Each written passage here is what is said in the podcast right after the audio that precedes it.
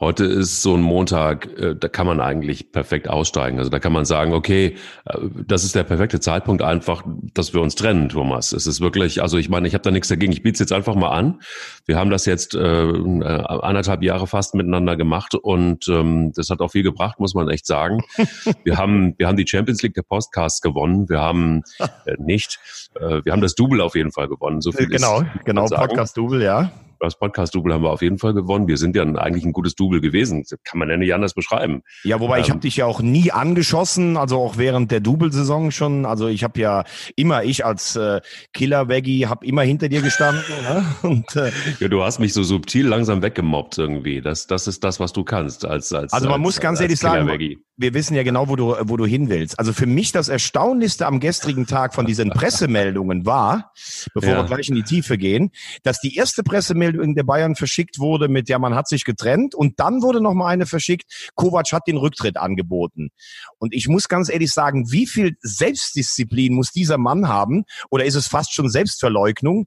Jetzt noch, ja, ich bedanke mich dafür und alles so und ich habe es selber angeboten.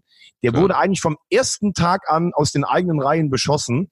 Äh, da fragt man sich, ist das schon Selbstverleugnung oder hat dieser Mann einfach nur Eier? Wir brauchen Eier. Der Podcast mit Mike Kleiss und Thomas Wagner. Für mich gibt es da gar keine zwei Fragen oder zwei Antworten oder nenn es wie du willst. Der Mann hat auf jeden Fall Eier. Das ist schon eine krasse Angelegenheit gewesen, muss man echt sagen. Ich weiß jetzt nicht, wie es gewesen ist, ob der Mediendirektor da einfach nochmal was hinterherlegen musste, weil Nico Kovac gesagt hat, nee, mein lieber Freund, warte mal, klar, Moment, so war es einfach nicht. Ähm, es ist schon so gewesen, dass ich da hingegangen bin morgens um acht, erst mal reingefahren, morgens um acht hingefahren, habe gesagt, Leute, bevor ihr jetzt diskutiert, ich biete es einfach nur an. Danach könnt ihr weiter diskutieren ob ich denn jetzt bleiben darf oder nicht. Aber ich biete es euch an, guter Zeitpunkt wär's und dann sind wir auch alle schon raus aus dem Stand. Anderthalb Jahre ist ungefähr das, was so ein Trainer in der Bundesliga heute zustande kriegt. Mehr ist es nicht. Das ist also ein guter Schnitt. Also Feierabend. Äh, die ganze subtile Mobberei von Killer Kalle, du hast gerade eben dich jetzt schon quasi zu seinem Nachfolger ernannt als, als, als Killer Veggie. Aber dieses subtile Gemobbe von Karl-Heinz Rummenigge, was war das für eine Pressekonferenz? Da habe ich dir doch irgendwann eine WhatsApp geschrieben vor ein paar Tagen. Und habe gesagt, guck dir das bitte mal an bei so einem äh, bei, bei, bei so einem äh, Dinner dann, wo wo Rummenigge äh, ganz subtil wirklich äh, richtig, das war schon nicht mehr subtil, sondern das war schon Auge in Auge. Kovac das war dieser Presseempfang nach dem Sieg bei Olympiakos Piräus, da abends da, äh, diese gefürchteten Bankettreden. Genau, diese Bankettrede. Und da sitzt der, sitzt der Kovac da. Also auf der einen Seite so ein bisschen wie so wie sein Schüler. Und dann denkst du aber so, nee, warte mal. Also ist es jetzt der Schüler, der da sitzt, oder ist es jemand, der einfach Anstand hat und der nichts dazu sagt und der sagt, pass mal auf, genau auf dieses Niveau lasse ich mich, lass ich mich nicht herab. Ich esse jetzt gleich mein Kartoffelpü und mein Schnitzel und dann gehe ich und dann ist gut. Ich fand's, also ich fand's geil, wie er es gemacht hat. Und ich find's ja. dramatisch, wie es gelaufen ist am Ende. Also sagen wir mal so, ich glaube, äh, Kovac hat natürlich vielleicht, äh, wenn das stimmt, dass er das auch angeboten hat, man weiß ja nie, wie das Ganze nachher auch ein bisschen geschönt wird, muss man sagen, aus seiner Sicht, er hat im letzten Jahr das Double gewonnen, das man ihm eigentlich schon nicht mehr zugetraut hatte bei diesem Vorsprung von Borussia Dortmund. Er ist gegen Liverpool ausgeschieden, im Rückspiel zwar ähm, chancenlos, aber immerhin gegen den dann späteren Sieger der Königsklasse. Und ich glaube, jetzt musste er sich natürlich auch fragen, was glaubt er, was ist dieses Jahr drin mit diesem Kader? Gewinnt er vielleicht nochmal die Meisterschaft, gewinnt er nochmal das Double, aber selbst das schützt ja nicht davor, dann irgendwann entlassen zu werden. Siehe Felix Magath vor, glaube ich, 13 Jahren. Und ich glaube, er hat dann selber irgendwann den Glauben verloren, dass er mit dieser Mannschaft, in dieser Konstellation die Champions League gewinnen kann. Denn das wäre ja eine Art Befreiungsschlag oder Ritterschlag für ihn gewesen. Und dann muss es ihm am, Schlu im Schluss auch wie eine Erlösung vorgekommen sein. Denn man kann in Frankfurt sicherlich verlieren. Man kann auch in Frankfurt, äh, die fressen ja im Moment zu Hause fast alles auf. Man kann da sicherlich auch viele Tore kassieren, wenn man äh, 80 Minuten in Unterzahl spielt. Aber es war jetzt auch nicht so, dass sich irgendeiner für ihn nachher noch zerrissen hat in dieser Mannschaft oder nur noch die wenigsten. Das muss man, muss man sagen. Und ich würde konstatieren, dass die Verpflichtung von Kovac, den ich für einen Riesentypen halte und auch für einen guten Trainer, von Anfang an Missverständnis war. Die Bayern wussten nach Heinkes einfach überhaupt nicht, wen sie als Trainer verpflichten sollten. Und dann war ja dieser legendäre, oh, da ist ja der, mein Fahrer ist Kroate, der kennt den Kovac ganz gut. So, so erschien das ja wirklich damals. Und dann kam der dahin und hatte von Beginn an eigentlich nicht die Rückendeckung von Karl-Heinz Rummenigge, Er hatte nicht das Standing in der Mannschaft. Seine Mannschaft merkt das natürlich auch.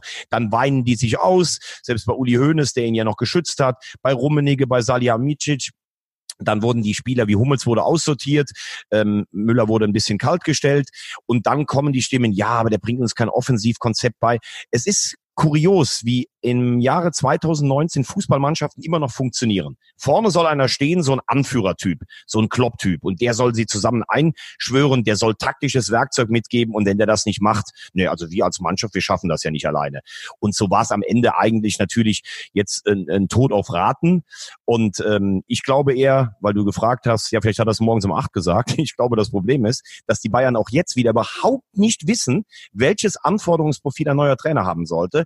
Ähm, ich habe einen interessanten Tweet irgendwo am Wochenende gelesen. Die Bayern kommen einem vor, wie der äh, Metzger, der 60 Jahre irgendwie oder der Bäcker, der 60 Jahre im Ort alles beherrscht hat und mit dem Einstieg ins Internet verliert er langsam so seine Marktführerschaft, weil er sich damit nicht auskennt. Die Bayern sind in der neuen Zeit nicht angekommen. Das muss man so hart konstatieren.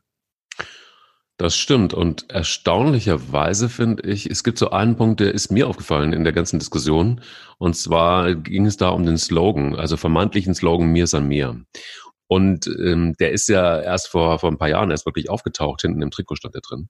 Und ähm, er ist allerdings viel älter. Es gibt eine ganz lange Historie, das hat teilweise, gibt es wirklich, reicht es zurück in die, die Ahnenforscher ähm, und Spezialisten äh, blicken zurück teilweise ins Jahr 800, wo das erste Mal in einer boah, Schrift von irgendwas dieser, dieser Satz aufgetaucht sein soll. Als Rosamunde äh, vielleicht noch sogar eine Mätresse von Karl dem Großen war. So, irgendwie so sowas, mit Sicherheit, genau. Und äh, die, in die war ich unsterblich verliebt, damals in meinem vorigen Leben. Nein, also ähm, es, es, es ist aber, es ist, es ist ja nicht nur ein Slogan, sondern was dahinter steckt. Und das ist bei den Bayern in der Tat so. Die haben ja im Grunde genommen was, was bei München, du hast es mir auch in der WhatsApp völlig richtig mal gesagt, sogar, ich glaube, gestern war es, Sie haben ja den, den Namen der Stadt, der Landeshauptstadt mit integriert in Ihren Namen, in, Ihren, in Ihre Marke. Ja, also den ganzen Freistaat. Bayern, ne? Ganz, ganz eine Freistaat, ja. Beides, ja, beides zusammen letztendlich. Das bedeutet also, Sie haben so eine Renaissance, eine Re also eine Reaktivierung. So, wir sind Bayern. Wir sind, wir genau. stehen dazu, dass wir Bayern sind. Wir finden das gut. Wir pflegen das auch. Wir gehen auf die Wiesen und es ist dieses Zusammengehörigkeitsgefühl. Und das ist ausgegeben worden. Das finde ich auch, das kann man machen. Wenn man das aus der Markenbrille sieht, dann kann man das machen. Das macht auch Sinn innerhalb der Fußball-Bundesliga. Vielleicht sogar auch international hat es auch was Charmantes. Aber es ist eins passiert. Und das ist, glaube ich, auch so einem Nico Kovac am Ende zum Verhängnis geworden. Der hat den Stahlgeruch. Der hat das auch irgendwann mal geschnuppert. Der war da auch mal Spieler.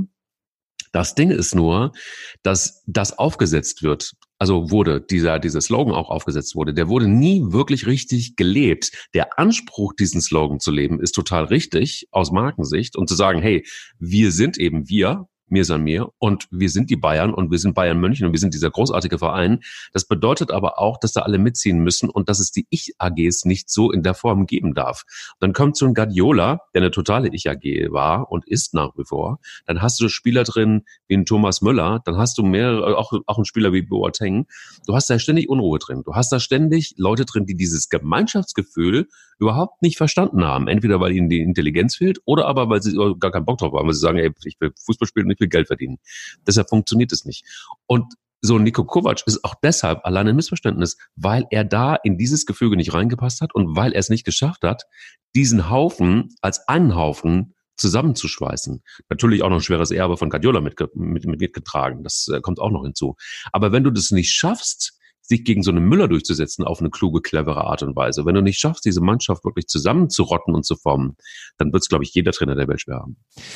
Ja, gut, ähm, wenn wir erstmal auf die Mannschaft blicken, ganz kurz bevor ich auf deins komme, ähm, dann hat sie nach Guardiola ja auch schon Angelotti äh, gesch geschafft, einen, der überall Erfolg hatte, wo alle gesagt haben, der kann mit seinen Spielern so gut. Da wurde ja auch aus der Mannschaft, oh, der hat uns kein Werkzeug mitgegeben. Also da muss man sich als Bayern-Verantwortlicher eigentlich auch mittlerweile mal überlegen, was habe ich da eigentlich für eine Truppe, die jetzt schon den zweiten Trainer eigentlich äh, so von innen heraus meuchelt, spricht jetzt im Moment gerade auch nicht für den Charakter der Truppe. Und äh, wie ich höre, ist die Mannschaft auch innerlich innerlich also total zerfallen in verschiedene Fraktionen und gar nicht mehr dieses starke, dieses starke Gefühl. Ähm, Bayern München als Marke, das wäre genauso, als wenn Dortmund sagen würde, wir sind Westfalen Dortmund äh, und Schalke und Bochum und Duisburg, die vergessen wir einfach jetzt mal. Wie du sagst, das hat was mit diesem Markending zu tun. Und äh, jahrelang hat es ja auch gereicht, einfach, ich habe das immer mal wieder versucht zu sagen, in der, in der Bundesliga vor dieser großen Globalisierung war es so, die Bayern waren wirtschaftlich die stärkste Marke und haben das einfach aufrechterhalten, indem sie die Konkurrenten, die hochkamen, entscheidend und gezielt geschwächt haben. Entweder indem sie viel Geld bezahlt haben für, für die anderen, indem sie Talente von anderen Clubs weggejagt haben, die auch mal bei denen im Gespräch waren, oder bis hin zu Spielern, die nicht kamen, die wurden dann erst auch mal verleumdet. Ja, der Reus hat eine Stammplatzgarantie gefordert, etc., etc. So, da brauchtest du ja kein großes Scouting. Jetzt hat sich die Fußballwelt total verändert. Die Bayern müssen aufpassen, dass sie unter den 10, 15 Großclubs ihren Weg finden. Und ich habe wirklich das Gefühl, wenn ich sehe, wie andere Vereine systematisch vorgehen. Also Manchester City hat enorm viel Geld verbrannt, hat aber dann irgendwann gedacht, okay, wir brauchen jetzt mal einen Trainer, der ein Konzept mitbringt. Guardiola, ich bin kein Freund von ihm, aber der hat natürlich schon ein Konzept, äh, muss natürlich auch langsam mal die Champions League gewinnen, aber das sieht nach einem Plan aus. Liverpool hat Klopp geholt. Der hat zweieinhalb Jahre gar nichts gewonnen. Trotzdem haben die gesagt, das wird irgendwann. Jetzt hat er die Champions League gewonnen, ist auf dem besten Weg, Meister zu werden. Barcelona klappt im Moment vielleicht auch nicht so, weil so die Ära der großen Spieler sich zu Ende neigt. Aber trotzdem hat man mit Valverde einen Spielstil, der sagt, das ist Barcelona-DNA. Juve sagt, okay, uns fehlt irgendwas, das Ding zu holen, also holen wir, holen wir noch einen Ronaldo. Das macht alles für mich Sinn. Bei Bayern sehe ich überhaupt gar nicht dieses langfristige Konzept. Wie will ich mich denn für die nächsten Jahre aufstellen? Also da gehen Robben und Ribéry gehen, da müsste ich doch normal sagen, entweder ich mache die Flügel stark, damit ich meine Taktik beibehalte, oder ich hole was Neues. Alle lachen sich kaputt über die Transferpolitik der Bayern im Sommer. Plötzlich kommt der stolze Prazzo, wie, oh, ich habe jetzt hier eine Ehrenurkunde gewonnen, ich habe den Coutinho aus Barcelona losgeeist. Ja, aber hat sich mal einer Coutinho in den letzten Jahren angeguckt, der ist eigentlich ja, genau. beständig, beständig ja. schlechter geworden. Ja. So, dann setzt er auch noch in einer Position, wo Müller normalerweise drauf ist, dann hast du im Kader schon Probleme. Das hat, ist, hat doch was damit zu tun, dass der Kader gar nicht so ausgewogen ist, wie man immer sagt. Und übrigens ganz lustig, ich muss ja sagen, ich ich kann mich ja nur noch drüber amüsieren. Hast du eigentlich die ersten drei Gegentore gesehen? Da war nicht der Hauch von irgendeiner Abseitsstellung oder so, aber der Reklamierarm von Neuer war wieder ständig oben. Also das ist ja teilweise mittlerweile an Peinlichkeit nicht mehr zu überbieten. Ich, Manuel Neuer, kann doch nicht normal bezwungen werden. Und er hat beim 4 und 5 1 den Arm unten gelassen. Das sind erste Auflösungserscheinungen in der, äh, in der Bayern-Kabine, wenn Neuer den Reklamierarm nicht mehr schafft. Ja, dazu kommt ja, dazu kommt ja auch noch, ich hatte nicht das Gefühl, dass irgendeine Abwehr überhaupt existiert hat bei Bayern München in dem Spiel. Das war irgendwie mittlerweile nichts. Und bei Brazzo ist es so irgendwie ganz geil verkauft worden. Auch seine, seine, seine Einkäufe sind ja ganz gut verkauft worden. Oder er hat sie selbst ganz gut verkauft, Bayern München hat es gut verkauft und die Presse hat es dann irgendwie auch mitgemacht. Aber du hast so einen Hernandez, der gut, Weltmeister, ne, aber irgendwie verletzt. Dann hast du ein Pavard, der einfach ein, ein Nationalmannschaftsmitläufer war. Der ist zwar Weltmeister, aber der hat im Grunde genommen ja gar keine richtige, wirkliche gute Funktion gehabt im Sinne von Qualität. Nee, er hat eine gute WM gespielt, aber er hat ein Katastrophenjahr in Stuttgart hinter sich. Ja, aber es ist ne? doch eine gute WM, das reicht dann schon aus. Coutinho, du hast es angesprochen, total außer Form. Also dann hast du schon drei auf Schlüsselpositionen, die im Grunde genommen eigentlich eines Bayern München vor fünf Jahren überhaupt nicht würdig gewesen wären. Aus der Not geboren. Weil und da, wir haben schon mal drüber gesprochen. Bayern München ist ja nicht mehr die Mannschaft, wo ich als Spieler, als Topspieler unbedingt hin will. Da habe ich ja Alternativen. Und wenn ich Alternativen habe, gehe ich doch nicht zu Bayern München, oder? Ist das anders? ähm, sagen wir mal so, wenn du in der Bundesliga, Stichwort Goretzka und sowas, die gehen schon alle noch dahin. Aber da sich das Niveau ja im europäischen Fußball auch so ein bisschen verändert hat, also als deutscher Meister warst du natürlich früher automatisch, sagen wir mal, auch ein Mitfavorit auf den Landesmeisterpokal oder den Champions League-Titel. Aber da ja durch die Großclubs, die sich ja nur noch, oh, die ersten vier kommen in die Champions League, wir müssen mehr Geld verdienen, Karl-Heinz Rummenigge wollte ja Setzlisten einführen. Auch das Thema haben wir schon besprochen. Es zählt ja eigentlich in der Außendarstellung nur noch, gewinnen wir die Champions League oder gewinnen wir sie nicht mehr? Und da brauchst du schon ein bisschen eine andere Strategie. Und diese ausländischen Superstars, ja, die gehen halt einfach dann zu Manchester City, die gehen zu Liverpool, die gehen nicht mehr automatisch zu den Bayern. So, und jetzt sind sie zwar national noch Spitze, aber international haben sie selbst Panik, dass sie seit 2013, seit dem letzten Sieg, immer mehr den Anschluss verlieren. Und diese Panik, die sieht man ja auch einfach. Und eine, eine, eine Transferpolitik, eine ausgedachte. Also Hernandez wird gekauft, da sagt Rummenigge ist der beste Innenverteidiger der Bundesliga. Der hat bisher, also wenn man sagt durchschnittlich, dann ist es schon geschönt performt, jetzt ist er verletzt und Hummels hat man weggeschickt.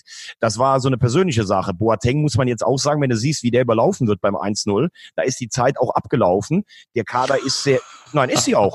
ja, hat sich ja. auch in den letzten Jahren meiner Meinung nach nicht mehr professionell, nicht mehr professionell verhalten. Der war, äh, wenn er körperlich fit ist, war der sicherlich einer der drei besten Abwehrspieler der Welt.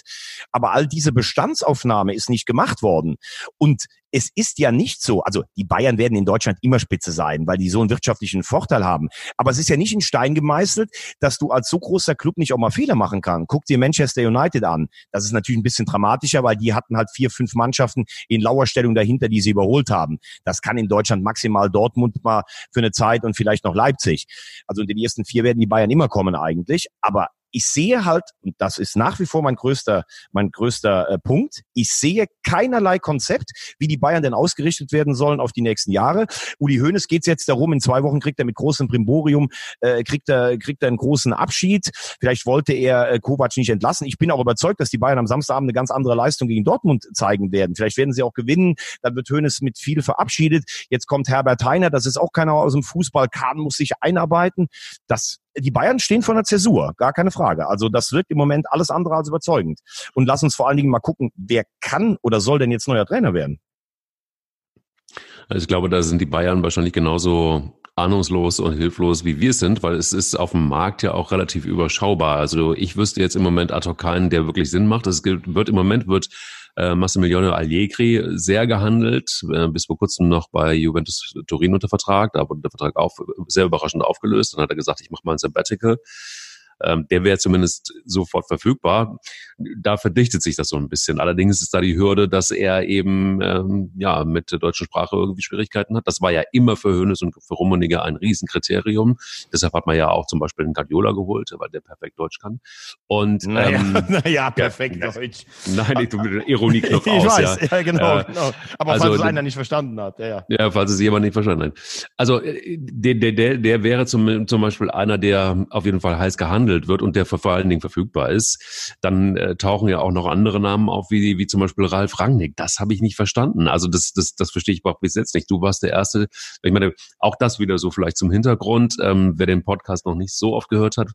Wir sind eigentlich die ganze Zeit, haben wir die, du sowieso und ich auch mittlerweile, die, die Bundesliga und alles, was den Fußball angeht, die Woche über haben wir komplett auf dem Radar und ähm, äh, bereiten uns sehr ordentlich auf diesen Podcast vor im Sinne von äh, betteln uns auch hinter den Kulissen per WhatsApp. Vielleicht veröffentlichen wir die einfach mal irgendwann auch in einem Podcast. Ähm, Dann du müssen hast, aber erstmal Thorsten fragen, unseren Technikchef, ob das erlaubt ist. Ob das erlaubt ist, stimmt, der taucht auch sehr oft drin vor, allerdings äh, auch mit anderen Themen manchmal. Das wird ihm auch sehr gefallen. Darüber könnten wir auch mal einen Podcast machen, über das Privatleben unseres Cheftechnikers. Das finde ich auch ganz gut. Äh, er zeigt gerade eindeutig, dass er das nicht möchte. er möchte es nicht. Gut, okay. ähm, aber Rangnick habe ich ehrlich gesagt nicht verstanden. Vielleicht erklärst du es mal, warum du den auf dem Zettel hast oder warum die Bayern den auf dem Zettel haben und wie, wie, wie du es siehst. Also wen, haben, wen können die Bayern holen und, und was rätst du ihnen? Ähm, also ich weiß ja, dass du auch immer sehr gut ähm, informiert bist. Ähm, Allegri, klar, der Name ist auch da. Das hat sicherlich auch etwas mit der Italien-Affinität von Karl-Heinz Rummenigge zu tun, der im Moment natürlich da äh, der starke Mann ist. Ähm, der ist natürlich ein Trainer, der für viel Struktur und Ordnung sorgt. Auf der anderen Seite für spektakulären Angriffsfußball stand Juve in seiner Ära auch nicht. Und tatsächlich ist es so, dass ein italienischer, französischer Trainer sicher auch in Spanien arbeiten kann, weil durch diese romanische Sprache lernst du das ja schnell. Alle sagen, die nach hier kommen, nach Deutschland kommen, dass, dass Deutsch halt wahnsinnig schwierig ist. Und ich glaube, äh, ich habe es eben gesagt, archaischer Männerfußball, es ist immer noch so, dass du deine Spieler mit Worten erreichen musst. Klopp schafft das in England. Sein Englisch ist mittlerweile richtig gut. Und Englisch kann ja jeder Deutsche so ein bisschen zumindestens. Da kannst du dich hereinfuchsen. Also die Sprache darf man nicht unterschätzen. Das ist aber Angelotti die größte Hürde. Ähm, Allegri steht halt, wie gesagt, und, und hat, äh, hat bei Juve mit großen Superstars zusammengearbeitet. Also das würde insofern passen. Ansonsten auf der Liste noch dazu, habe ich gehört, äh, Mourinho beschäftigt man sich, kann ich mir nicht vorstellen, weil der spielt einen relativ unattraktiven Fußball und der ist so stark, da müssten alle anderen bei Bayern ihr Ego zurückstellen. Pochettino, den halte ich für einen der heißesten Aktien, äh, der Trainer bei Tottenham, der muss da auch jetzt weg, aber ist natürlich auch mit der Sprache, wäre das ein Thema, aber der lässt fantasievollen Offensivfußball spielen. Hasenhüttel war mal auf der Liste, Leicester hat aber jetzt zuletzt 9-0 bei Southampton verloren. Der kommt dann nach München, da wird der, kriegt er vorgerechnet, was wollt ihr mit dem 0-9 Trainer? Ist natürlich auch nicht so, ist auch nicht so einfach. Ja, und äh, tatsächlich steht, ähm, steht ha äh, Hasenhüttl, Entschuldigung, habe ich gerade schon gesagt, steht Ralf Rangnick auf der Liste drauf. Ähm, äh, Karl-Heinz Rummenigge schätzt ihn sehr. Also wenn Rummen wenn Hönes noch bleiben würde, darauf hätte ich mich gespannt. Rotweinabende mit Rangnick und Hönes. Der Gefühlsmensch Hönes und Ralf Rangnick, äh, das wäre ungefähr wie damals auf Schalke Assauer, der ja konsequent bei der Vorstellungspressekonferenz äh, Rolf Rangnick immer gesagt hat. Also da hat ein Trainer verpflichtet und hat ihn ständig falsch genannt bei der ersten Pressekonferenz. Ähm, Rummenigge ist mehr ein Technokrat der Macht. Und Rangnick ist natürlich schon jemand, der, glaube ich, einem Kader ein, ein Korsett und auch eine, eine Taktik verpassen kann.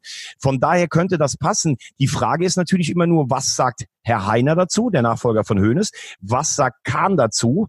Kahn und Rangnick, boah, kann man sich das so richtig vorstellen? Also ich glaube, früher hätte der Kahn den Rangnick gegessen zum Frühstück. Ähm, das sind für mich alles so Fragen.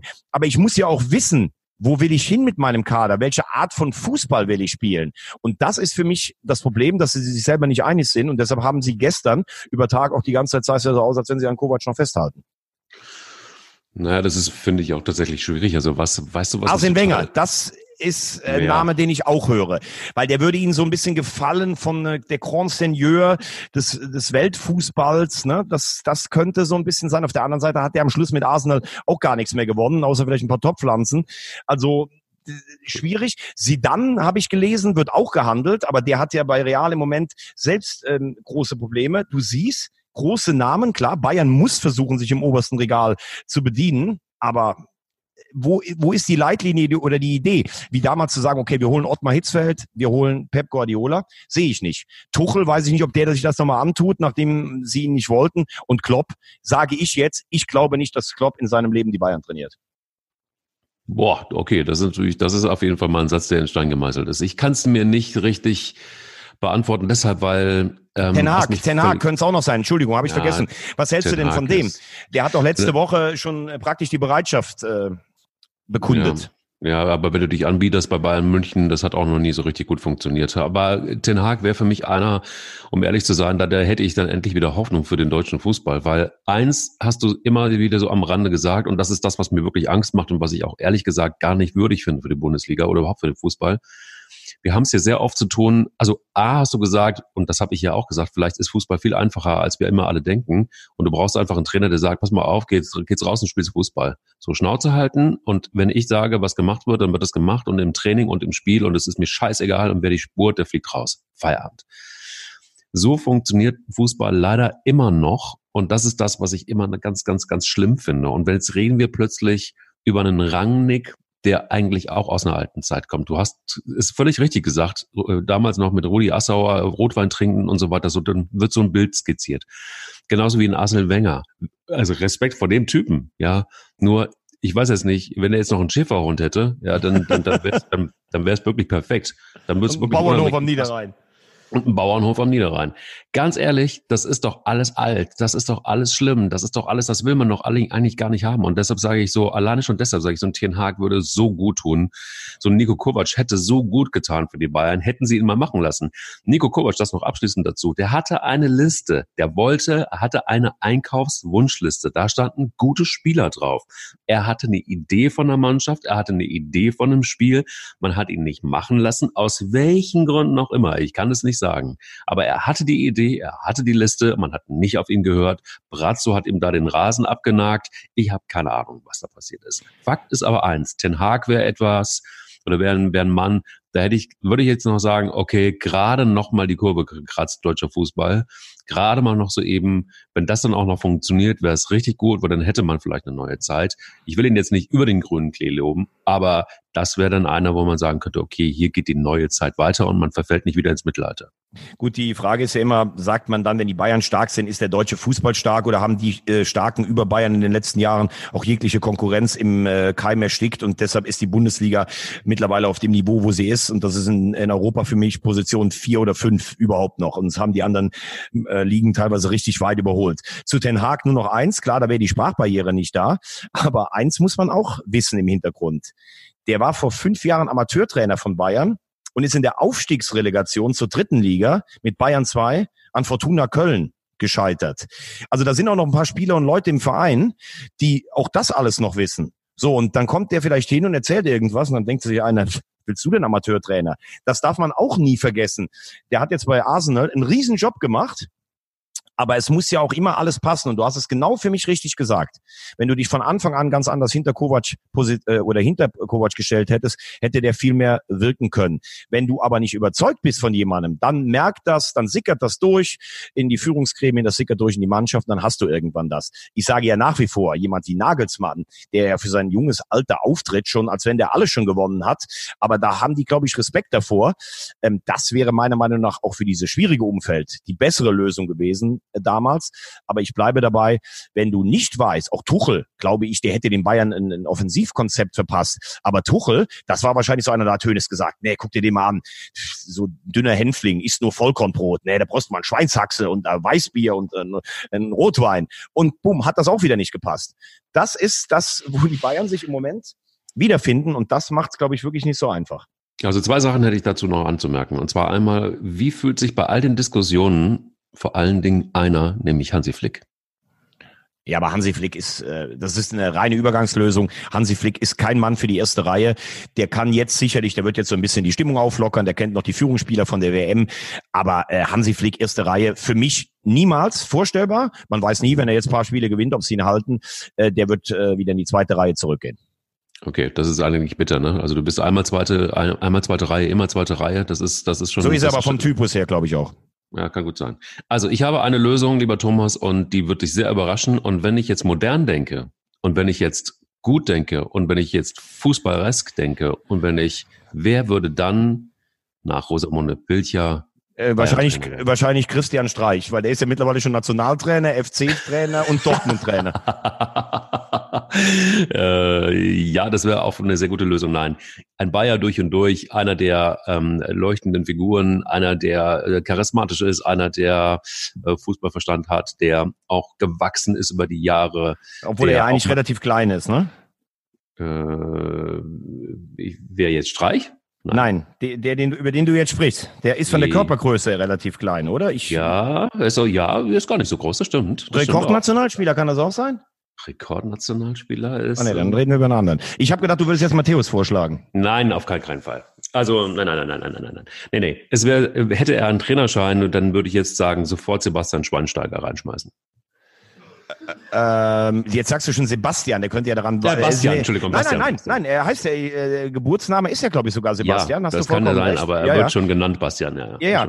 Äh, nee, aber das äh, Sebastian würde dann auch, das meinte ich jetzt positiv, das würde dann auch passen. Du musst aus der Rolle des kleinen Basti rauskommen bei den Bayern, der er war, und dann der erwachsene Sebastian Schweinsteiger kommt zurück. Das würde schon passen. Nein, aber würde für mich überhaupt nicht passen. Hat mit denen allen noch zusammengespielt, hat keine Trainerausbildung. Kann ich mir nicht vorstellen. Interessante Lösung vielleicht mal für ein paar Jahren. Aber ich glaube nicht, dass äh, Schweinsteiger äh, ein, äh, ein Trainertyp unbedingt so ist. Glaube ich nicht. Also da musst du schon auch Entscheidungen treffen nach links und rechts, die, die, die dir nicht gefallen. Du musst total fokussiert sein. Ich habe eher das Gefühl, der will erstmal das Leben genießen. Aber äh, klar, warum nicht? Äh, interessante Variante und vor allen Dingen hättest du erstmal damit die Fans besänftigt. Das kann aber auch schief gehen. Guck dir bei Manchester United Ole Gunnar Solskjaer an. Das hat ein Dreivierteljahr leidlich geklappt und jetzt steht er auch da vor der Ablösung. Also Publikumsliebling allein reicht nicht. Ja, das stimmt. Aber vielleicht ist es einfach so ein, ein, ein Mensch, ein Mann, ein Trainer von, von so einem Profil. Weißt du, das ist eigentlich das, was, was, was im Grunde genommen gut tun würde. Aber wir werden es erfahren. Hansi Flick aber, aber ich, aber ich kann jetzt nur sagen, um mal den Übergang zu schaffen, ich hätte natürlich ein neues Betätigungsfeld für äh, Nico Kovac. Denn wenn du bei den Bayern weggehst, dann kannst du ja eigentlich nicht viele Regale runtergehen. Und da gibt's für mich in Deutschland wirklich nur einen einzigen Club, wo Kovac jetzt hin kann und vielleicht auch Der HSV Trainer. wahrscheinlich, ne? Nee, nee, wir spielen zweite Liga, äh, wo eine Trainerstelle vielleicht frei wird. Beim Weißen Ballett aus Müngersdorf. Vielleicht Nachfolger von Achim Bayerlorzer. Nico Kovac in Köln, das glaubst du? Das Real Madrid des Westens. Ja. ja, absolut. Also ich meine, adäquat wäre es. Ich meine, wir würden ihn wahrscheinlich nehmen. Also gerade mal so. es, ist, es ist schwierig wahrscheinlich. Er müsste sich auch erstmal beweisen äh, in, in, in Köln-Müngersdorf. Da sind ja auch starke Trainer schon in der letzten Zeit gewesen. Man denke zum Beispiel an den hervorragenden, sehr teuren Einkauf von Markus Anfang. Das war weißt du, was übrigens geil ist, bevor ich dich mal frage als FC-Fan, was du eigentlich davon hältst? Ich habe gestern ge gehört, das war die erste Niederlage gegen Fortuna Düsseldorf in der Bundesliga Aha. seit, ich weiß nicht, 37 Jahren oder sowas. Oh ja, und Trainer so damals beim ersten FC Köln war Rinus Michels, der General. Oh Europameistertrainer mit, mit, den Niederlanden. Das zeigt, da wie lange das her ist und B, was ihr wirklich mal für große Namen hattet. Aber jetzt ganz ehrlich, wie siehst du die Entwicklung beim FC? Ist Achim Bayer-Lotzer noch zu halten, deiner Meinung nach? Nein, ist durch. Also das Thema ist komplett durch. Das Thema war aber, aber nochmal. Das Orakel Kleis hat es gesagt und ich bleibe auch schon dabei. Schon zu, zu Saisonbeginn, muss ich sagen. Muss ich wieder zu Saisonbeginn war mir das klar, dass das nicht funktioniert. Es war mir aber auch klar, dass ein Armin Fee nicht funktioniert. Als, äh, als, als Sportgeschäftsführer kannst du einen Armin Fee da nicht hinsetzen. Es funktioniert nicht in Köln. Und dann hat er das gezeigt, einfach alleine die Verträge, die er geschlossen hat mit, mit Zweitligaspielern, ähm, äh, langfristige Verträge, teilweise Fünfjahresverträge, Wahnsinn. Dann hat er den Anfang äh, geholt und das war das Anfang vom Ende eigentlich auch für einen Fee. Viel zu viel Geld für einen Trainer, der es nicht wirklich auf die Reihe gekriegt hat. Den zweiten sehr teuren Einkaufen Bayer Lorzer hat auch nicht funktioniert, weil du einfach in Köln, und da siehst du völlig klar, du kannst in Köln nicht mit Zweitliga ankommen. Du musst mit Erstliga ankommen. Das hat auch was mit den Fans zu tun letztendlich. Und wenn du absteigst, steigst du halt ab, aber du brauchst dieses Niveau. Das ist einfach so. Die Marke erste FC Köln und die Fans, die wollen erste Liga. Und auch das, worüber wir immer witzeln, nämlich ähm, das weiße Ballett und ähm, der Nullfache und keine Ahnung. Es ist, es ist, es ist, es ist de facto so, wir sind das einfach gewohnt in Köln, dass hier immer erste Liga ist. Auch wenn es zweite Liga ist, das, das, du, du weißt ja, das Stadion ist trotzdem voll. Es ist völlig egal. Aber man, es muss sich immer anfühlen wie erste Liga. Was uns da zum Fraß vorgesetzt worden ist, war halt irgendwie die letzten Jahre andauernd zweite Liga. Das wollen wir hier nicht. Das wollen wir einfach nicht. Äh, ich äh, finde, da ist viel richtig, äh, Richtiges dran, was du sagst, aber wenn man mal ganz ernst wird, ist das natürlich auch äh, ein bisschen schon das Problem. Als der FC wirklich eine, eine, nee, eine große Nummer war in den 60er und 70er Jahren, da war das Stadion fast nie ausverkauft, zweimal im Jahr, vielleicht gegen Gladbach und wenn die Bayern kamen. Ähm, man, äh, man war Meister, man hat das Double gewonnen und man hatte einen Zuschauerschnitt von knapp 30.000. Dieses ganze Karnevalsgedudels und durch das Für und ähm, die Stadt, das hat alles ein, einen gar nicht so interessiert. Der FC war da, der FC war eine Marke, der FC war ein Botschafter, aber der FC, über den wurde auch oft gemoppert und das weiß ich nicht alles. Und jetzt hat sich so eine neue Generation rausgewickelt seit dem ersten Abstieg, so vor äh, vor, vor knapp 20 Jahren. Äh, mir sind der FC Kölle und Million Viere und äh, hier spielen wir Karnevalsmusik ja. und ja. wir sind wir sind doch eigentlich der größte Verein. Wirklich, ich war letzt in der Kneipe, das ist jetzt kein Witz, ganz kurz die Episode, kommen drei Jungs auf mich zu und sagen, sag mal, bist du nicht der von Sky? Ne, ich bin jetzt bei RTL. Ja, was bist denn du für ein Fan? Ja, ich bin HSV-Fan. Lachen die mich aus. Sag ich, warum lacht ihr? Was seid ihr denn? Ja, FC-Fans. Sag ich, ja, was habt ihr jetzt für einen Grund zu lachen?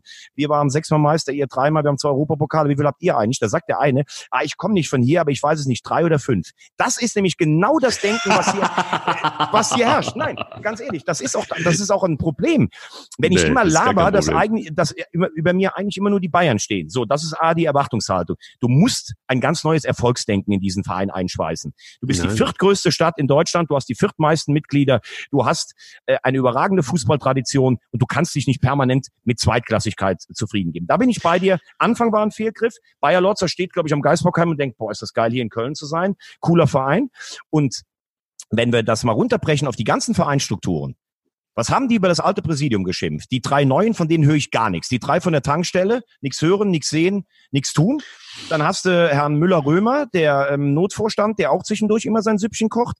Du hast einen Fee, der keinen Bock mehr hat, der gedacht hatte, zum jetzigen Zeitpunkt, wenn er seinen Abschied verkündet, ist die Mannschaft im gesicherten Mittelfeld und alle sagen, boah, hat der Fee Werte geschaffen. Und du hast einen Trainer, der am Anfang immer gesagt hat, zum Optimismus gibt es keine Alternative, der aber jetzt dann, das kriegst du alles um die Ohren, wie so ein äh, schlauer Oberlehrer daherkommt. Und was die Mannschaft anbietet, das ist einfach nur erschreckend. Soll ich dir mal was sagen? Ich habe witzigerweise, ich habe witzigerweise vor ähm, zwei Tagen irgendwie, nee, doch, ja genau. Vor zwei Tagen habe ich mit Alex Haubrecht vom Express äh, telefoniert. Und der sagt, der hat eigentlich ins selbe Horn gestoßen wie du, nämlich Karnevalsverein, das muss doch endlich mal weg. Und das muss doch endlich mal, Tobias Kaufmann, der Mediendirektor, hat das auch vor ein paar, ein paar Jahren schon mal äh, in einem Gespräch zu mir gesagt, das muss doch endlich mal, wir wollen das jetzt endlich mal ablegen und bla bla bla bla bla bla. So, jetzt dann, danach ging das ganze Übel übrigens erst los, nachdem man sich aus dieser Hülle Karnevalsverein rausschälen wollte. Das ist genauso, und jetzt kommt's. Das ist genauso dämlich, wie wenn du auf einen, wenn du den Mercedes-Stern abmontieren wolltest und ein BMW-Schild draufkleben willst. Das ist, funktioniert nicht. Das ist dämlich. Das ist einfach nur keine Ahnung von Marke, keine Ahnung von Fankultur und keine Ahnung von Fußballführung. Weil, wenn du es endlich verstehen würdest, dass der erste FC Köln, da wird gefeiert. Das ist, gefühlt sind wir zehnmal deutscher Meister geworden und haben 16 Mal die Champions League gewonnen. Lass den Leuten den glauben. Und lass ihnen ihren Karneval. Lass ihnen das Karnevalstrikot jeder Spieler, der beim ersten FC Köln spielt, wird sich angewöhnen müssen, 17 Liter Kölsch vom Spiel zu trinken und hinterher nochmal 30. Und wenn der Trainer sich nicht eine blöde, äh, blöde, blöde Narrenkappe aufzieht an, an, an, an, an, an Karneval, dann ist er der falsche Trainer. So sieht's mal aus. Und das muss man durchziehen. So, darum kannst du Professionalität ruhig aufbauen. Muss auch sein. Aber wer diese DNA nicht versteht, hat in Köln, und jetzt sage ich es heute hier, so wie es ist, nichts verloren. Und jeder beim Verein, der das nicht versteht, soll einfach seinen Job hinten schmeißen und kündigen. Deshalb fordere ich jetzt Bodo Ilkner als Sportgeschäftsführer, Pierre Letbarski als Chefscout, ähm, und als Trainer, da muss ich noch kurz überlegen, Bruno Labbadia aus Gründen, aus Gründen, weil ich mir vorstellen kann, dass er der Einzige ist im Moment, der auf dem Markt ist, der nicht nur schön ist, sondern der gut ähm, Erfahrung hat, auch in erster Liga. Der würde uns gut stehen. Wir wollen ja erste Liga. Wir wollen Was hältst du von Toni Schumacher im Präsidium? Ja, den hatten wir schon und das war ja auch okay. Ja, also Ach, der hat auf, wenigstens, der hat doch, komm, der hat doch wenigstens mit den Fans gefeiert ja, ja, genau, in der genau. Kneipe und ja, hat genau. äh, Gerüchte in die Welt gesetzt. Ja, ja, ja, ja, und Gerüchte in die Welt gesetzt. Aber das ist halt auch der SC Köln. Da fährt man auch mit dem Auto mal ins Gleisbett. So ist das halt, besoffen. So ist es. So ist das. Punkt. Ähm, Mike, ich kann das aus, äh, aus, aus Marketing-Sicht irgendwie verstehen, was du meinst, aber wenn ich mir die ganze Vereinsgeschichte des FC angucke, dann stimmt das ja nur bedingt. Das, was du sagst, stimmt sicherlich für die letzten 20 Jahre, aber ich rede über eine Zeit, als der FC noch kein Fahrstuhlclub war und als sie wirklich eine große Nummer waren. Und da hatte das mit Karneval, Folklore, äh, Fans, die Liedchen singen und Karnevalsliedern, hatte das gar nichts zu tun im alten Müngersdorfer Stadion. Da bist du hingegangen oder auf die Rad Radrennbahn, hast Overath und Floh zaubern sehen und da war gut. Und heute äh, zaubern sie drum, drumherum und fertig aus. Und auch diese Sachen, die du alles zurückholen willst. Ich erinnere dich nur mal an Bernd Schuster zum Beispiel. Das ist komplett in die Hose gegangen. Selbst äh, Leute, die alles gewonnen haben, wie Bernd Kuhlmann, dessen Manager-Ära war jetzt auch nicht so vom äh, Erfolg gekrönt. Die Rückkehr von Christoph Daum, es war eine Farce. Also dieses immer, ja, wir sind ein Karnevalsverein und bei uns müssen alle die FC-DNA haben und nee, also das funktioniert, glaube ich, auch nicht. Ich, ich habe äh, so ein bisschen das Gefühl, dass dieses, es reicht den Leuten hier, zu sagen, die gehen ja auch davon aus, dass bei ihnen die Stimmung im Stadion immer am besten ist. Allerdings bei einem Heimspiel, wenn sie 0-1 zurückliegen, wie im Derby gegen Gladbach, höre ich nichts. Hier muss man ganz anderes Erfolgsdenken rein. Hier einfach, pass auf, wir sind Köln, wir sind eine Millionenstadt, wir haben einen großen Verein, wir müssen mal Titel gewinnen irgendwann auf Vision und nicht nur äh, den Orlando Cup in Florida oder den Florida Cup und dreimal die Reinhard-Meisterschaft der Cheerleader. Das kann nicht der Anspruch sein. Und ähm, wenn ich jetzt drauf gucke, ist es natürlich eine Katastrophe eigentlich, dass du einen Vorstand hast, der nichts macht. Du hast mit Fee Lame Duck. Und jetzt ist die Frage, was macht denn der eigentlich? Entlässt er den Trainer, den er geholt hat und gesteht damit ein, du hast es vollkommen richtig gesagt, dass er zum zweiten Mal beim Trainer in die miese Kiste gegriffen hat?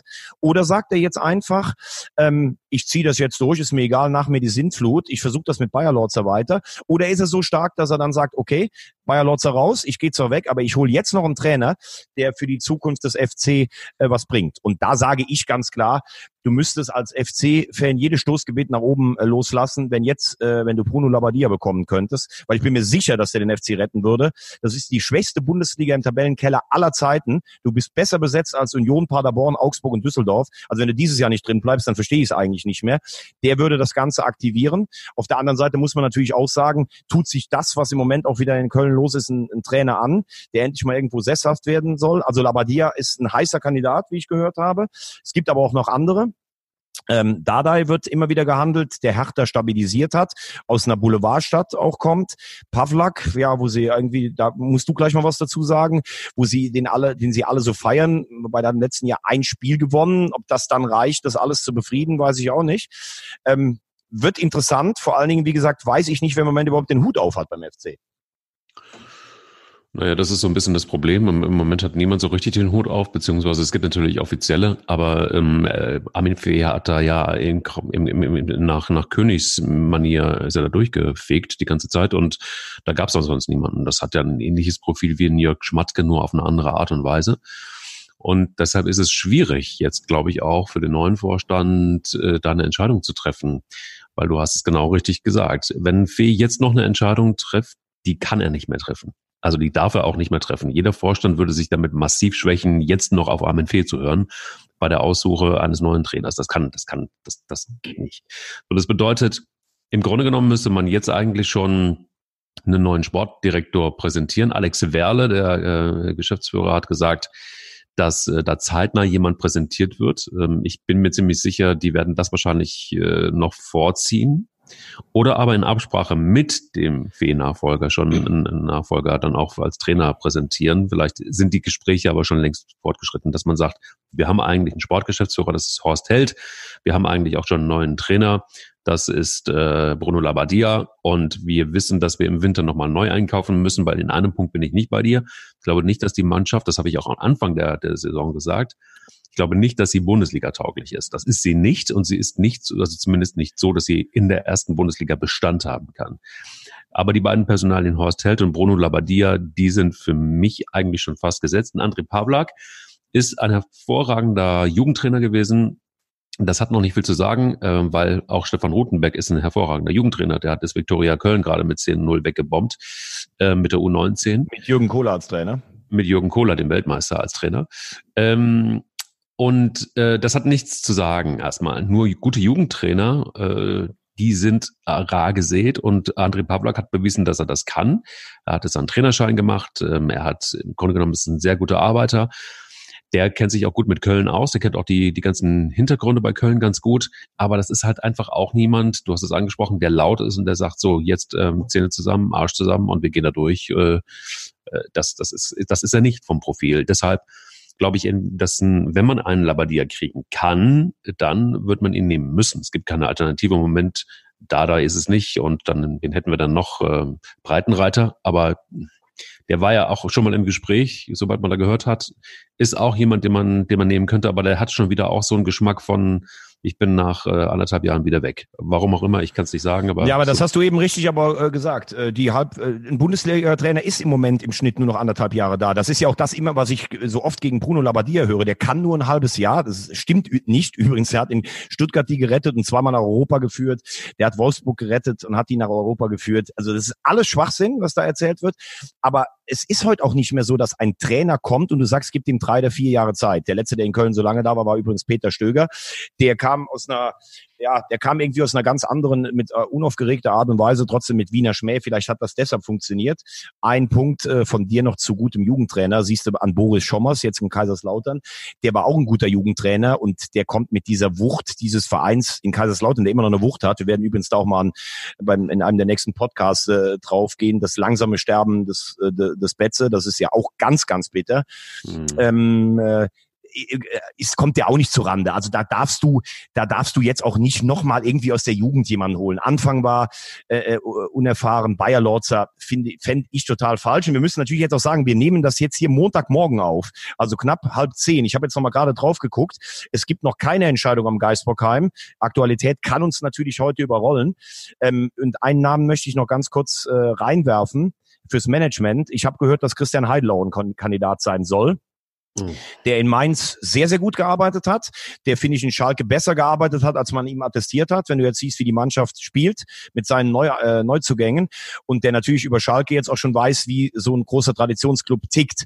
Also würde ich jetzt auch nicht ausschließen. Ja, dann käme ja von einem Karneval zu einem zum nächsten. Also zumindest wenn man von Mainz nach Köln die direkte Verbindung und Mainz und Schalke. Ja, aber in Mainz hat's ja funktioniert. Als, äh, da hat's ja hervorragend funktioniert mit ihm über 25 ja. Jahre. Total, aber auch da denke ich wie immer wieder so, ich vermisse, aber das, das, das ist dann vielleicht auch Rosamunde, ich vermisse wirklich so ein bisschen die, die, die, Mo die Moderne im Fußball.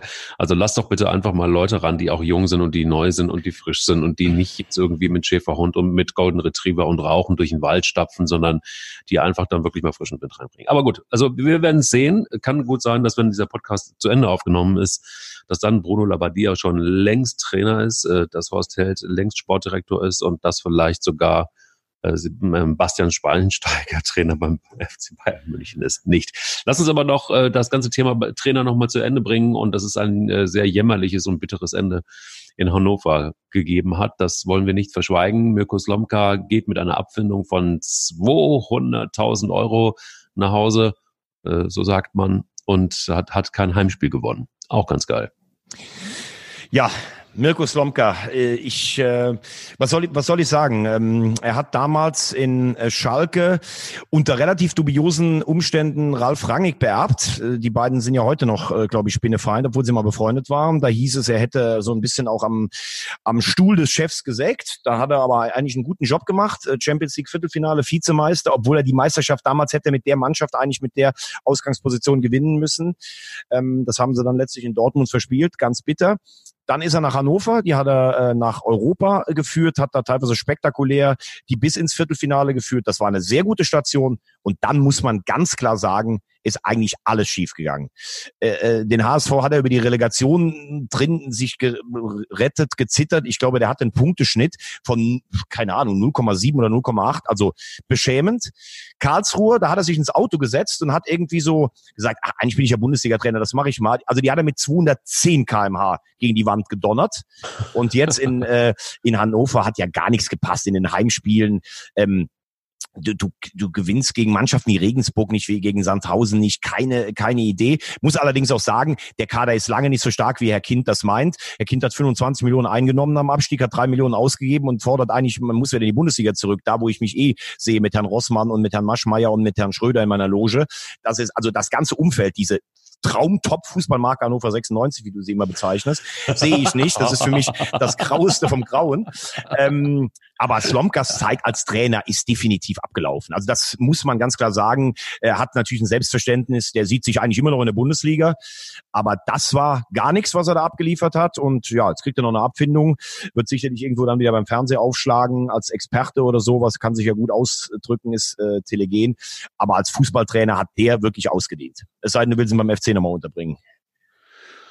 Du, beim HSV könnte noch was frei werden. Nein, beim HSV wird gar nichts frei und da war er auch schon, das hat auch nicht funktioniert. Ich gehe auf deine Provokationen gar nicht ein. Wir haben gestern, ich war so auf Zinne, also wenn man diese WhatsApp, die ich dir geschickt habe, nach dem 1-1 im ersten Torschuss in Wien, mit diesem, äh, wir sind in der HSV Laissez-faire-Einstellung, da können wir auch irgendwann mal drüber reden. Also habe ich mich jetzt noch nicht beruhigt.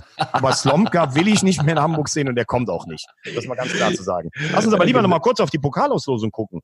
Ähm, die war ja gestern auch. Übrigens meldet gerade der Express, Bayer Lorzer leitet jetzt das Training, also das ist Montagmorgen. Was ich interessant finde, die kleinen Vereine, Ferl spielt zu Hause gegen Union Berlin und Saarbrücken spielt gegen Karlsruhe und Lautern gegen Düsseldorf. Also alles nicht ausgeschlossen, dass da der ein oder andere Dritt- oder Viertligist sogar bis ins Viertelfinale vorstößt. Kann, mir, kann ich mir sehr gut vorstellen. Saarbrücken Karlsruhe, ne? Du, du als Feuerwehr aus Baden-Baden, das ist ja ein ganz traditionsreiches Derby im Südwesten. Ja, weißt du, das ist vor allen Dingen für mich brutal, weil ich ähm, in, in Saarbrücken ja äh, gelebt habe und du weißt, da auch meine glorreiche Zeit als Radiomoderator begonnen habe. Und ähm, da auch ein, ein, ein, mein einziges Spiel, das ich jemals als, als Fußballreporter ähm, ähm, reportieren äh, durfte, das war Bayern München gegen, gegen Saarbrücken, beziehungsweise Saarbrücken gegen Bayern München. Das war mit ähm, äh, Eric Winalda damals noch als, als Weißt du äh, eigentlich, dass zu der Zeit dieses äh, brasilianische, ich sag mal, Model, die dann später durch die Gazetten gingen, weil sie ein ähm, ja, ein, ein Tête-à-Tête mit Ottmar Hitzfeld hatte, Rosi, die Brasilianerin, dass die zu der Zeit Waschfrau in Saarbrücken war. Ist das so, ja? Ja, das ist so. Nicht zu fassen, was du alles weißt. Das ist, das ist einfach, er macht mir Angst. Dieser Veggie macht mir einfach nur noch Angst.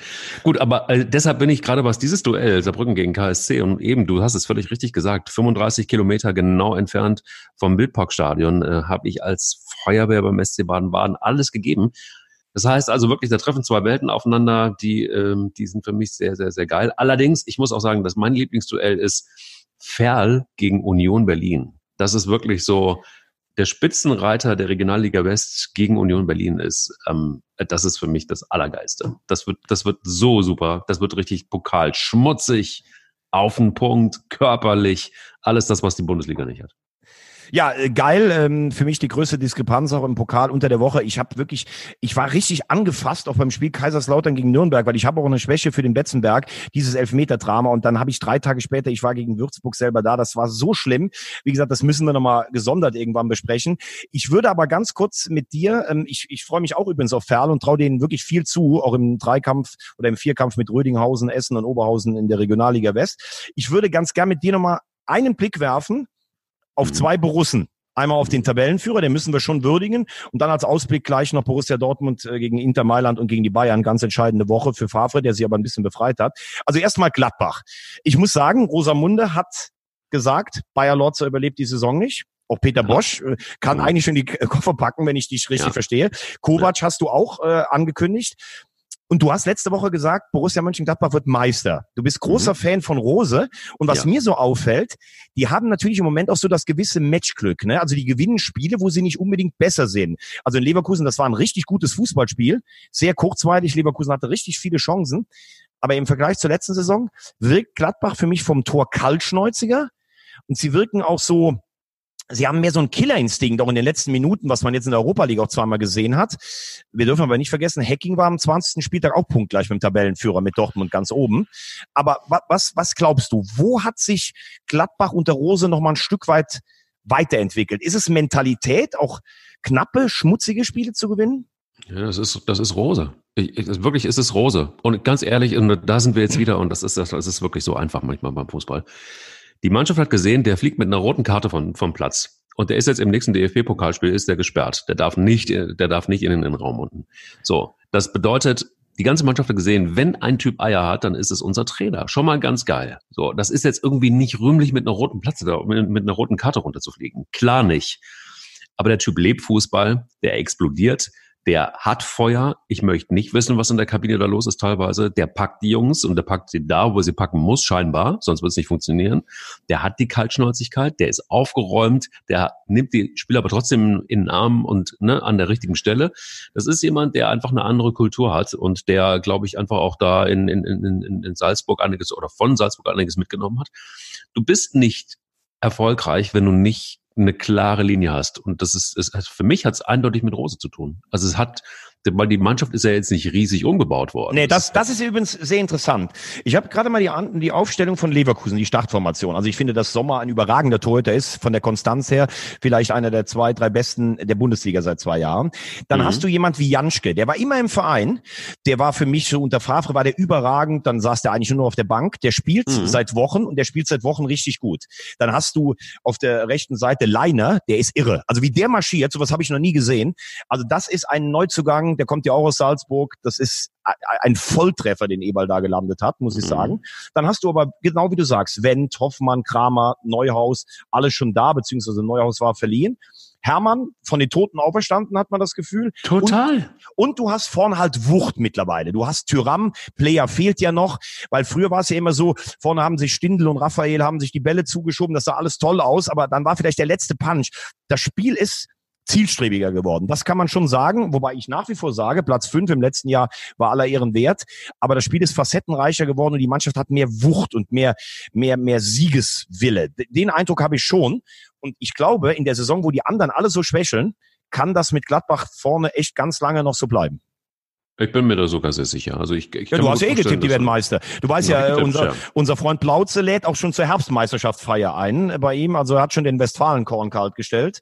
Ich habe ihm gesagt, dass du am Glas nicht ganz so stark bist. Das wird nett, unsere Weihnachtsfeier. Ja, du, aber ich habe auch unser, also mein, mein sehr geschätzter ähm, äh, Kollege vom, vom Stern übrigens, äh, Christoph Koch, der hat bei Facebook, ähm, der ist eingefleischter, der lebt natürlich logischerweise bei dem Stern, arbeitet in Hamburg, aber der ist eingefleischter Gladbach-Fan.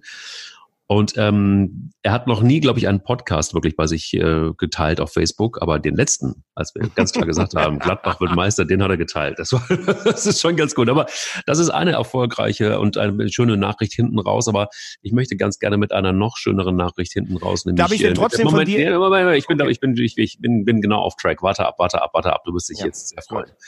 Die gute Nachricht ist nämlich, dass Lucien Favre sich wohl gehalten hat und dass er alleine schon mit den, mit den Ergebnissen jetzt irgendwie dafür gesorgt hat, dass mal Ruhe im Karton ist und ähm, er erstmal Trainer beim BVB bleiben darf. So sieht es im Moment aus. Was denkst du? Ähm, wie wird es sein? Wie wird die Champions League ausgehen? Wie wird der BVB sich weiterentwickeln? Geil, das ist wirklich so geil, Mike. Äh, ich möchte dir danken. Mike, Rosamunde, ähm, wie habe ich dich letzt genannt? Graf Zahl Kleis, äh, Michael Kleis, wie du ja eigentlich heißt. Das habe ich auch ja. letztes Mal erst erfahren. Aber das ist eine ganz andere alles auf den Tisch. Jetzt, jetzt, kommt alles auf, jetzt kommt alles auf den Tisch. Ähm, wir hatten vorher mal gesagt, Paul, komm, lass uns, Paul. Thomas, Thomas Paul. Paul, genau. Thomas lass uns Paul mal, Wagner.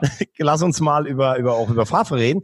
Und du weißt, dass ich es noch sagen will und ja, das klappt gut mit uns. Also, ähm, wir haben oft über Lucien Favre gesprochen und haben gesagt, sie waren so oft hoch überlegen in den Spielen, haben aber nicht gewonnen. Diese Last-Minute-Ausgleich, Freiburg, Frankfurt, Bremen, all das. Wenn ich jetzt nur die Zahlen nehme und dafür Favre kritisiere, dann muss man jetzt ja ganz klar sagen, er hat zweimal in Bundesliga und Pokal den Bundesliga-Spitzenreiter geschlagen, nämlich Borussia Mönchengladbach. Er hat auf Schalke mit einem nicht schönen Spiel, aber trotzdem einen Punkt geholt. Er hat gegen Wolfsburg gewonnen. Das ist schon eine Art Befreiungsschlag. Also es freut mich für ihn äh, und schwupps steht Dortmund vor den Bayern. Alle Ziele sind noch erreichen, zu erreichen. Du hast recht. Sie müssen am Mittwoch meiner Meinung nach, äh, morgen meiner Meinung nach gegen Inter gewinnen weil wenn sie nur einen Punkt holen, ist der direkte Vergleich weg. Und Inter spielt ähm, am letzten Spieltag bei, äh, gegen Barcelona, die dann schon durch sind. Da werden die wahrscheinlich drei Punkte holen. Also, morgen, ich hoffe, dass Reus fit ist. Da ist ja auch noch ein bisschen wackelig.